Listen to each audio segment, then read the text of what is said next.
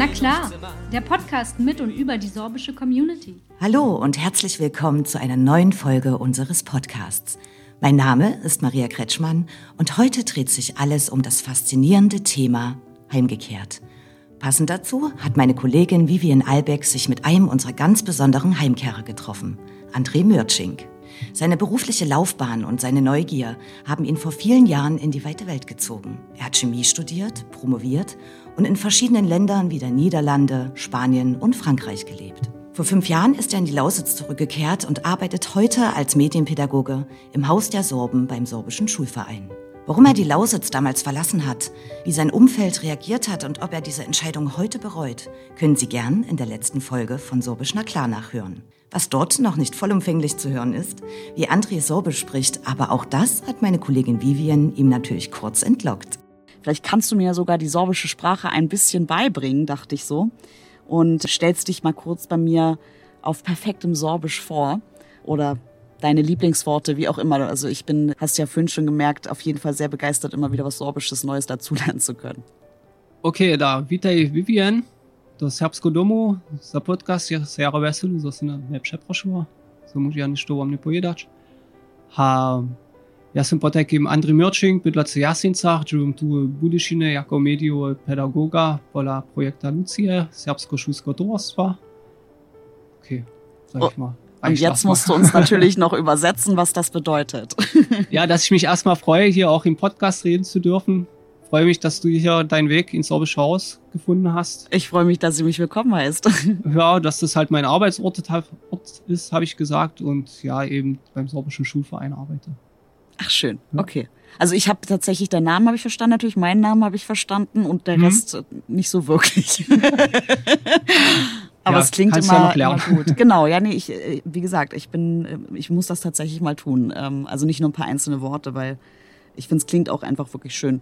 Ja, so polnische Wurzeln hast du. Genau, deswegen. Also äh, mir mhm. hatte das letzte Mal schon, ich weiß gar nicht mehr, wer das jetzt war, aber einer der, der Interviewpartner gesagt, dass ich da auf jeden Fall eine gute Veranlagung für hätte, so von der Aussprache her und so. Ja. Deswegen. Ja. ja. Und über meinem Papa ist die Seite polnisch sozusagen, der, der Opa von mir letztendlich, genau, oder sein Papa. Okay. Genau. Na dann auf dem Pausenhof. Ja. Lernen wir dann Sorbisch. genau, genau. Hast du denn sorbische Lieblingsworte oder Sprüche? Na, ein sorbisches Lieblingswort ist Sitcha Mochawa. Sitcha Mochawa? Sitcha Mochawa, ja. Und das bedeutet Mähdrescher. Mähdrescher. Mähdrescher. Genau. Das ist ein sehr schwieriges Wort, auch in der Aussprache. Und das war ganz ulkig. In Dresden manchmal hat man Leute getroffen, die kannten das Sorbische und die kannten auch dieses Wort. Ach, Weil, lustig. Ja, das heißt, der Mähdrescher hat es bis Dresden irgendwann mal geschafft und demnach. Genau, genau. Ja, muss ja so sein. Irgendwie schon, weil es so ein kompliziert zu erlernendes oder auch auszusprechendes sorbisches Wort ist, waren die dann immer stolz, wenn die Sitchamotscha sagen konnten ja. und haben das auch aus anderen Umfeldern so nahegelegt bekommen, dass dieses Wort, das ist es. Aber das würde ja auch Sinn machen. Ich meine, weil die Landwirtschaft gibt's ja schon lange. Also hat, hat auch früher sicherlich, als es die ersten Mähdrescher gab, wahrscheinlich in Dresden dann so das äh, kommuniziert, nenne ich es jetzt mal. Ne? Ja, genau, ja. das schwingt ganz viel mit, so auch kulturelles. Ja. ja, Wahnsinn. Welche Rolle spielt denn die sorbische Sprache heute wieder in deinem Alltag? Mm, ja, im Alltag durch meine Eltern, wo ich auch wohne, habe ich auf jeden Fall jeden Tag so sorbische Unterhaltung. Auch gehabt in den letzten drei, vier Jahren durch sorbische Freunde eben auch, die ich hatte, selbst wo ich nicht bei den Eltern gewohnt habe. Und mittlerweile durch meine Anstellung halt im Haus der Sorben beim sorbischen Schulverein rede ich eigentlich zurzeit mehr Sorbisch am Tag als Deutsch. Also es kommen halt solche Tage auch vor, ne? Andere Tage, da rede ich wieder mehr Deutsch, aber es ist schon, ja, was Besonderes, dass ich mir manchmal überlege, so abends, hast du heute eigentlich einen deutschen Satz gesprochen? also wieder wirklich dein täglicher Begleiter, das ist doch schön. Ja. ja. Welche Bedeutung hat denn die sorbische Sprache für deine persönliche kulturelle Identität heute? Also es, es macht ein Wohlempfinden aus, so wenn man Sorbisch sprechen kann. Das ist auf jeden Fall sehr anders, als wenn man ja in einer Fremdsprache eben sich ausdrücken muss und dann überlegt, ist das eigentlich das richtig angebrachte Wort? Wenn das einfach so automatisch passiert und man halt so dieses Sprachgefühl schon immer so hat, dann fühlt man sich da viel, viel sicherer, wenn man sich so im Alltag bewegt. Naja, und man weiß auch, dass man zu 100 Prozent verstanden wird und nicht, wie du gerade schon sagtest, na, war das jetzt so 100 Prozent das richtige Wort oder hätte man das nicht doch noch besser sagen können oder so. Das hat man natürlich nicht mit seiner Muttersprache, klar. Genau. Ja. Also du selbst hast jetzt ja noch keine Kinder, aber durch deine Geschwister zumindest eine Nichte, wenn ich da richtig informiert bin. Genau, eine Nichte, die in der Lausitz wohnt. Hab auch noch eine Neffen, eine Nichte halt im Westen Deutschlands durch meine Schwester, die da wohnhaft ist mittlerweile. Und ja, also die eine Nichte nach wie vor wohnt in der Lausitz und ist zwei Jahre und fängt jetzt auch an, Sorbisch zu lernen, wechselt gerade im Kindergarten in die sorbische Gruppe. Und ja, durch meinen Bruder, der ist halt eben sorbischsprachig in dieser Beziehung. Seine Frau ist eben deutsch, aber da ist den beiden das auch auf jeden Fall wichtig, dass das Kind an sich sorbisch aufwächst. Und da gibt es auf jeden Fall auch Möglichkeiten, selbst im Kindergarten schon, dass sie das im Alltag so irgendwie automatisch mit aufnehmen. Und das ist eigentlich ganz leicht, zum Beispiel da das zu fördern im Kind, indem man die Kinder halt eben in sorbische Sprachgruppen gibt.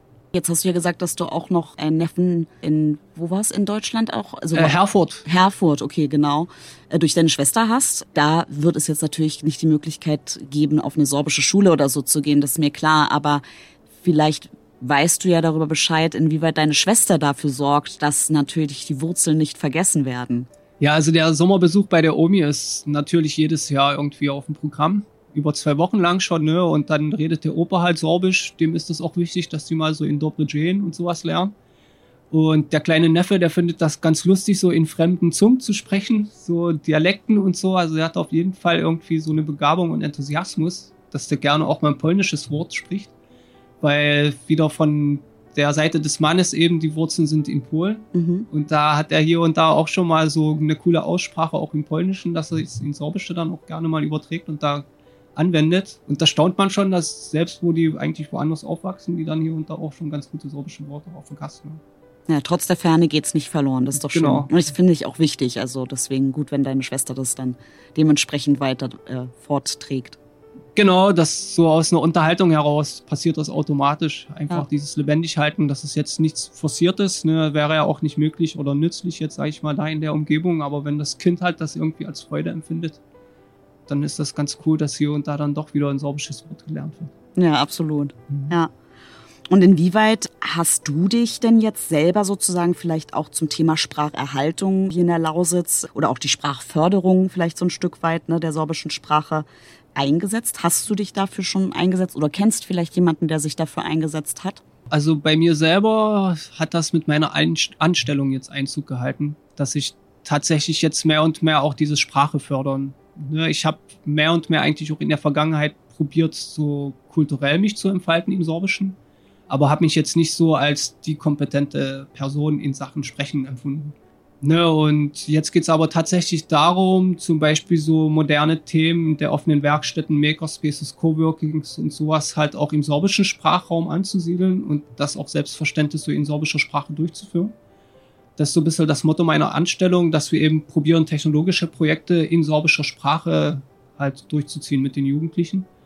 Und da wird auf jeden Fall bewusst darauf geachtet, dass wir eigentlich die ganze Zeit nur, nur Sorbisch sprechen und auch die Sorbisch, also die Jugendlichen untereinander auch das als Alltagssprache wieder anwenden, anhand von interessanten Projekten.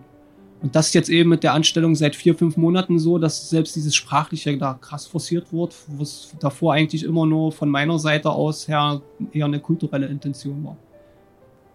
Ja, dann äh, können wir tatsächlich schon wieder zum nächsten Themenpunkt gehen oder zum Überthema nenne ich es jetzt mal, nämlich die sorbische Kultur, das sorbische Erbe und ein bisschen die Geschichte natürlich auch. Und da wäre meine erste Frage an dich, was dir denn an der sorbischen Kultur am allermeisten gefällt. Das sind natürlich die Traditionen, so dieses mythologische, auch sehr naturnahe Rituelle. Und das ist also auf jeden Fall eine Sache, die man auch selber in der Umgebung erleben kann. Also was auch dieses Lausitzempfinden ausmacht, dass man eben mit den Gezeiten hier lebt und dann sieht da, ja, da gibt es irgendwie eine Tradition im Sorbischen, die halt dem entspricht. Ne, so dieses Saat ausreiten oder so eine Art Erntedank, irgendwelche Fruchtbarkeitsriten und sowas, die alle mit der Landwirtschaft dann verbunden sind und man erlebt anhand der Rituale auch so dieser, diesen Wandel der Gezeiten. Das gefällt mir auf jeden Fall. Also auch so zum Beispiel dieser Krabat-Mythos, ne, wo es dann auch ein bisschen ins, ins äh, Okkulte oder Mythologische so geht, Mystische. So, das ist also mega spannend, das zu entdecken und zu ergründen, wo das denn eigentlich seinen Ursprung so hat. Also selbst so ein bisschen ins Psychologische und so reingeht und dann lernt man halt so mehr und mehr diese Identität kennen, die besonders ist so hier in der Lausitz. Und die ist halt nicht einfach so woanders gibt in Sachen, dass man das so umpflanzen kann, sondern sich eben hier entwickelt hat über Jahrhunderte, Tausende eben und auch nur hier so eben sich ergeben und passieren kann. Ja, und das lernt man dann zu schätzen. Je tiefer man da eintaucht, sieht man mehr und mehr auch Unterschiede zu anderen Kulturen, in denen man sich vorher bewegt. Welches ist denn da dein Favorit von den Mythologien? Hast du da einen Favoriten, vielleicht sogar noch aus der Kindheit oder so? Ja, so Krabat auf jeden Fall, sonst der Wassermann ist eine sehr interessante Figur. Die Pschipodnica, weil das so ein bisschen eine gruselige Figur ist. Um was geht's da? Die Mittagsfrau, also wenn man sich als Bauer nach um zwölf noch auf dem Feld aufhält, kommt eine Frau, die an deinen den Kopf abschlägt. Mhm. Ja, und das war einfach so eine Ermahnung zum Pause machen. So in, um 12 Uhr sollte man sich nicht mehr draußen der prasselnden Sonne so aussetzen, sondern sollte einen schattigen Ort suchen. Vielleicht Hat ja so viel Wahres auch heute noch, also sinnvoll sozusagen auch. Genau, ja. genau. Und das hat sich so in der Geschichte weitergesponnen, dass sie da selbst so eine kleine Schreckensfigur dann ja gestaltet haben, erfunden haben die einen dann sozusagen wirklich brutal da den Kopf abschlägt. sozusagen das Game of Thrones der Lausitz. genau, genau. Was an sich nur ein Sonnen, so äh, Sunstroke ist, so, ne? Mhm. Ein Sonnenstich, mhm. genau. Nee, aber es ist ja, also weiß man ja auch, ne? Auch gerade in südlichen Ländern, also zum Beispiel Spanien oder so, macht man ja die Siesta auch um, um die Zeit. Also genau, genau. Ne? Ja, und was das halt so dann an coolen Geschichten so spinnt, da gibt's ja auch zum Beispiel diese Lutki, das sind so kleine Kobolde, die einem helfen im Haushalt, solange man sie gut behandelt. Mhm. Aber wenn man böse zu denen ist, denen nichts zu essen gibt und so, dann sabotieren die so ein bisschen das Leben der Bauern und so. Das ist schon interessant so, ne, was die da auch sich manchmal ausgedacht haben. Ne? Das ist sehr, sehr charmant und sympathisch so. Das macht diese Identifikation halt auch aus. Total. Wie darf man sich das vorstellen? Gab es dann eine Art Gabenteller oder so, der dann dahingestellt wird? Oder, oder wie? Genau, so, ja, paar Kekse, gleich Gläschen Milch. Ne? Ja. War am Morgen auch ausgetrunken, weil die Hauskatze natürlich froh drüber war. und hat dann aber Ungeziefer dafür ferngehalten. Ne? Und mhm. wenn man die Lutkis eben nicht gefüttert hat, naja, da gab es vielleicht dann mal frühst eine Spinne, die einen aufgeweckt hat. So. Also immer schön die Lutkis füttern, ne? Genau. Keinen leeren Kühlschrank zu Hause haben, sozusagen. Was ist denn so die liebste Tradition bei den Sorben von dir? An sich schon das Osterreiten, weil es am populärsten ist, aber auch so ein Underdog ist eigentlich der Sapust. Oder Was auch das Zampern woraus dann später auch so ein bisschen der sorbische Karneval hervorgegangen ist, so ah. Faschingsmäßig ah. Sachen. Und ursprünglich war das aber so eine Art Abschluss der Arbeiten, der Winterarbeiten eben, wenn man das Getreide eingeholt hat und zum Beispiel dann noch irgendwie aus getrockneten Ästen später im Winter Körbe geflochten hat und so, gab es dann diesen Zeitpunkt mal im Februar, wo dann selbst die Winterarbeiten abgeschlossen waren. Und dann konnte man sich wirklich so auf der Ernte sozusagen ausruhen und das war so eine Art Festchen, dass die Leute gegeben haben, wo sie dann einfach umhergezogen sind durchs Dorf und die Gaben geteilt haben, die sie sich davor übers Jahr hinweg erarbeitet haben. Und bevor dann halt die neue Aussaat losging, die neue Saison sozusagen, hatten ja immer zwei, drei Monate Zeit, um sich so wirklich zu erholen. Und dieser Sapust war sozusagen der Anfang davon, dieser Erholungsphase. Mm, auch interessant. Gibt es denn eine sorbische Tradition, die man zufälligerweise anwendet, wenn jemand zurückkehrt? Zum Zurückkehren nicht explizit, aber an sich gibt's dieses Begrüßungsritual mit Brot und Salz, mit mhm. dem man Leute in Häusern empfängt. Also ja. auch Fremde und das ist so eine Art Willkommensgeste. Ja, das, das kennt man ja auch woanders, sage ich jetzt mal. Ja. Auf der ja. Welt. Ja, schön. Welche Projekte und Initiativen zur Förderung der sorbischen Kultur sind dir denn bekannt oder unterstützt du sogar selbst? Ja, da gibt's auf jeden Fall als sichtbarste Institution die Domowina, das Sorbische Institut, die eben Sachen fördern, auch selbst auf institutioneller Ebene in großen Förderprogrammen. Dann die Stiftung für das sorbische Volk und daraus hervorgehen dann halt ganz viele kleine Initiativen hervor, eben die ja selbst von Dorf zu Dorf dann unterschiedlich sind. Und es gibt auf jeden Fall aufgrund dieser guten Strukturiertheit eine ganz große Palette von Initiativen, die ich gar nicht alle aufzählen kann aber eigentlich in jedem Dorf irgendwie dann doch sichtbar sind, dass hier zum Beispiel ein kleines sorbisches Denkmal renoviert wurde vom Heimatverein so und die sich da halt im Prinzip als, als dörfliche Community begreifen und da halt auch selbstverständlich immer sorbisch unterwegs sind und dieses kulturelle Brauchtum auch dadurch pflegen. Und dann gibt's auch ganz moderne Bewegungen sozusagen, wie das Kollektiv Klanki, die die nochmal die Rolle der Frau ergründen, auch in der sorbischen Kultur und auch da zeitgemäße Impulse setzen. um zum Beispiel moderne Diskurse auch im Sorbischen stattfinden zu lassen, die es auch in jeder anderen Gesellschaft gibt. So. Und ja, das ist jetzt nicht explizit sorbisch, aber das ist auch immer gut zu sehen, dass ja an sich auch hier alle Einflüsse so vorhanden sind, die es halt auch überall gibt. Und ein ganz großes Potpourri an Projekten so existiert. Mhm. Ja, und das ist ganz selbstverständlich, dass es halt auch das im Sorbischen gibt, was es vielleicht auch im deutschen Umfeld gibt. So, ne? Also das geht bis hin zu Partys und so, die man halt in Dresden hat. Weshalb sollten sorbische Jugendliche nicht auch hier irgendwie feiern? Total. Genau. Das kann man überall. Das stimmt. Welche Feste besuchst du denn sehr gerne in der Oberlausitz und was gefällt dir an dem jeweiligen Fest? Das Folklore-Festival, das alle zwei Jahre stattfindet. Da gefällt mir aber auch vor allem die kulturelle Vielfalt, wo Gruppen von außerhalb eingeladen werden, also auch andere Minderheiten in Europa, die sich hier dann treffen, ihre Tänze aufführen und da braucht man gar nicht weit verreisen, um auch mal was anderes zu sehen. Gefällt mir auf jeden Fall. Und natürlich auch verschiedene Dorffeste, die über das ganze Jahr hinweg immer an an jedem Wochenende könnte man eigentlich ein anderes Dorffest hier besuchen. Wieder irgendwie andere Freunde, Bekannte treffen so.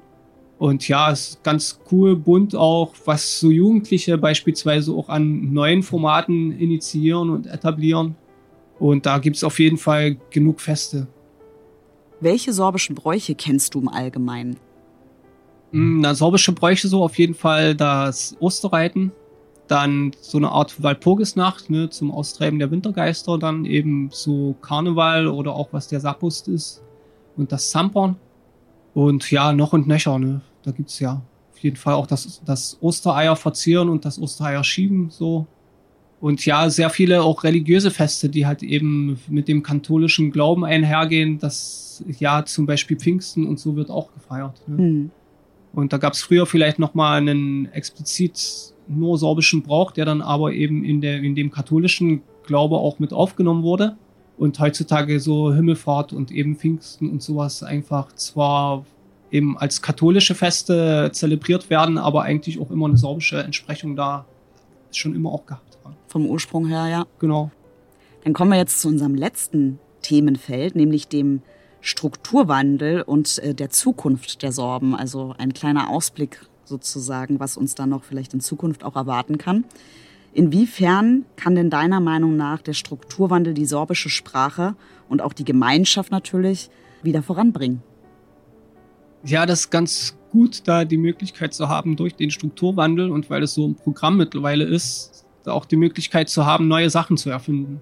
Ne, also, dass man einfach, ja, viel durch Fördergelder und sowas Möglichkeiten hat, Sachen auszuprobieren, die man sonst nur schwierig mal umsetzen könnte. Eben, und dass es halt ja durch den Strukturwandel im Prinzip dann ein bisschen leichter gemacht wird. Ja, das ist also auf jeden Fall eine Chance. Der Strukturwandel birgt ja, denke ich, jetzt weniger Gefahren als Vorzüge letzten Endes so, ne? Weil mhm weil es einfach auch die ganze Region ja noch mal ein bisschen breiter macht, sage ich jetzt mal, wo vorher vielleicht viel nur um Braunkohle es ging oder so, sind jetzt viel mehr Möglichkeiten da. Mhm. Aber mhm. inwieweit das jetzt die sorbische Gemeinschaft explizit ne, betrifft, ist so die Frage. Also ich glaube, da sind eigentlich wahrscheinlich alle in gleicher Maße betroffen. Das hat jetzt weniger damit zu tun, ob man Sorbe ist oder nicht. Genau, genau. Ja, was der Strukturwandel auf jeden Fall zulässt, ist mehr Vielfalt. Dadurch, dass man eben mehr Sachen ausprobieren kann. Und in dieser Vielfalt wird natürlich immer auch das Sorbische mit vorkommen. Und das ist ganz gut, dass auch sehr viele neue, moderne Sachen eben mal ausprobiert werden können, die sich dann vielleicht verstetigen, hier ihre Wurzeln so schlagen und dann selbstverständlich halt auch zu Lausitz gehören. Und das sieht man auf jeden Fall auch, dass sehr viele so junge Ideen, so zeitgemäße, neue Ideen, moderne Sachen auch eine sorbische Entsprechung haben. Ne? Also sei es zum Beispiel eine Frauenbewegung bei den Sorben, ne? die jetzt nicht explizit sozusagen auf diese sorbische Kultur so bezogen ist, aber weshalb sowas im Sorbischen nicht stattfinden, was auch überall woanders passiert so. Und das ganz gut, dass man durch den Strukturwandel eben hat, also dass man durch den Strukturwandel eben diese Möglichkeit hat, ganz viele Sachen auszuprobieren. Siehst du denn Perspektiven für die sorbische Sprache in der Zukunft? Also, dass sie sich eher mehr verbreitet, als dass sie weniger gesprochen wird? Ja, auf jeden Fall. Durch den Strukturwandel ist man natürlich auch wieder herausgefordert, diese sorbische Sprache neu zu erfinden. Und ich sehe das so ein bisschen, dass diese Strukturen sich irgendwie festigen oder überhaupt halt so entstehen, dass halt Sachen institutionell gut recherchiert sind, erforscht sind und dann auch irgendwie ganz gut begleitet werden in der Umsetzung. Ne, das ist ein ganz anderes Level und Niveau, als wenn man so eine Sprache sich selbst überlässt und sagt, ja, das wird schon irgendwie und die kümmern sich, sondern das ist auf jeden Fall auf einem anderen Level mittlerweile, dass da ganz viel Wissen halt auch schon vorliegt, um sowas dann halt auch kompetent, zukunftsfähig zu gestalten, die ganze Sache. Ne? Das ist auf jeden Fall sehr viele Projekte, die so in diesen sorbischen Instituten angestoßen werden. Die kommen eben nicht von ungefähr, sondern weil da tatsächlich so Kulturhistoriker und Sprachwissenschaftler an einem Tisch sitzen und sagen, so kann man das auch entwickeln über Jahrzehnte und Jahrhunderte lang, ohne halt so dieses kulturelle Gut zu verlieren, sondern eher um das zu bewahren. Mhm. Natürlich ist es immer so eine pragmatische Sache, dass man ja nicht künstlich probieren sollte, das Sorbische aufrechtzuerhalten. Weil wenn der Berufsalltag eben sich im Deutschen so abwickelt, ja, dann ist es halt schwer, sag ich mal, da unbedingt auf Sorbische zu pochen und zu sagen, ja, jetzt redet doch mal gefällig Sorbisch so, weißt du, das ist dann nicht so sinnvoll. Ne, aber vor allem so in dieser Freizeitgestaltung sieht man ganz viele Sachen, die entstehen, eben, die wieder selbstverständlich sorbisch so durchgeführt werden. Und das nicht einfach nur Zufall ist, dass sowas passiert, sondern weil es halt ganz guter, moderierter Prozess ist. Mhm. Welche Auswirkungen haben deiner Meinung nach denn der Strukturwandel auf die sorbische Kultur? Hm, ja, ich denke, die Hauptauswirkung ist tatsächlich die, dass die Sorben sich das bewusst machen, wo sie denn stehen, dass tatsächlich ein Diskurs stattfindet und diese, dieser Prozess tatsächlich auch angestoßen wurde, das in so eine Art Professionalisierung zu überführen. Eben, dass das nicht sich selbst überlassen wurde, sondern tatsächlich zum Beispiel, wenn man für ein Fördermittelprojekt dann am Ende den Abschlussbericht schreibt und das alles nochmal in Begriffen eben quasi ausdrücken soll, was man ausprobiert so hat, dann ist das immer so eine Art von Qualität, die es halt eben ausmacht, dass man nicht einfach so ins Blaue hinein probiert, sondern tatsächlich so eine Art strategisches Vorgehen eben entwickelt. Und dieser Prozess ist auf jeden Fall der, der, denke ich mal, der wertvollste ist in diesem ganzen Strukturwandel, dass das tatsächlich eben bewusst vonstatten geht, diese Entwicklung. Welche Herausforderungen und Möglichkeiten siehst du für die sorbische Kultur in der Zukunft? Äh, ja, die Herausforderung auf jeden Fall ist die, dass ganz viele moderne Trends sozusagen erstmal aus einem anderen, nicht sorbischsprachigen Umfeld stammen und das dann ein bisschen Aufwand bedeutet, das auch im Sorbischen wieder entstehen zu lassen und man sich da nicht so einfach macht und zum Beispiel so englische Vokabeln benutzt, ne, sondern immer sich da eben die Mühe gibt, auch mal ja eine ulkige, vielleicht sorbische Übersetzung zu finden, ne? wie fürs Handy zum Beispiel bedeutet jetzt Schmoratgor, das ist also das Ding, wo man drauf halt rumstreicht halt so, ne, von der Übersetzung, aber das ist ja ein Wort, das gibt's seit zwei, drei Jahren und das ist, bedeutet immer ein bisschen Aufwand, sich da aus seiner gewohnten Routine herauszubegeben und das nicht mehr Handy zu nennen sondern das heißt jetzt eben Schmoratcore und das ist ja, muss man mal zwei, drei Wochen lang eben dann eben nur dieses Wort anwenden und dann ist es auch wieder normal, aber es ist immer so eine kleine Hürde, die man überwinden muss. Ne? Das sind dann so diese Herausforderungen und andererseits so Chancen sind natürlich die, dass man, indem man ja sich in einem offenen Umfeld bewegt, natürlich auch die Chance hat, sich da immer wieder neu und anders zu erfinden und wieder neue Attraktionen schafft, die halt vielleicht wieder andere Leute mit in den Bann des Sorbischen ziehen, die davor vielleicht nicht so interessiert wären am Sorbischen. Um zur letzten Frage zu kommen, was ist denn deine Vision von der sorbischen Oberlausitz in den nächsten 10 bis 20 Jahren? Ja, ich denke auf jeden Fall eine gute Gemeinschaft, wo Leute aus verschiedenen Kulturkreisen mit den Fähigkeiten, die sie haben, neue Ideen umsetzen können, die es halt in der Kombination nicht geben könnte es hat mich sehr gefreut, mit dir zu sprechen, lieber André. Ich habe sehr viel Neues gelernt, tatsächlich mal wieder.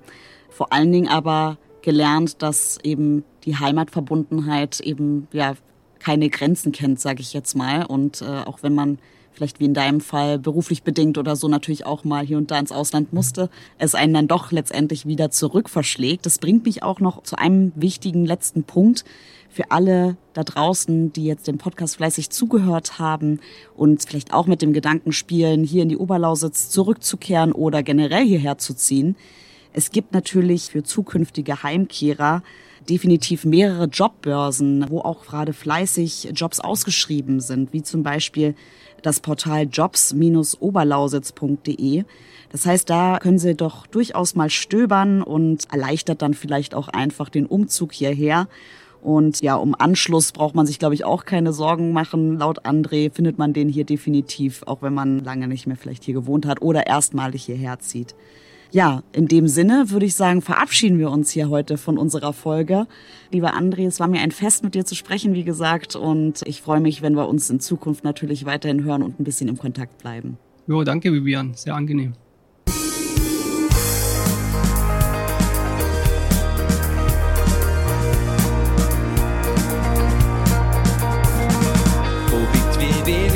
Zimmer, Levin auf Zimmer, Ulschik, Liriane, Luftzimmer, Ulschik, Liriane, Luftzimmer, Ulschik, Spenere, so du, Schätzer, Rude, Schätzer, Ulschik, Spenere, Schätzer. Yeah.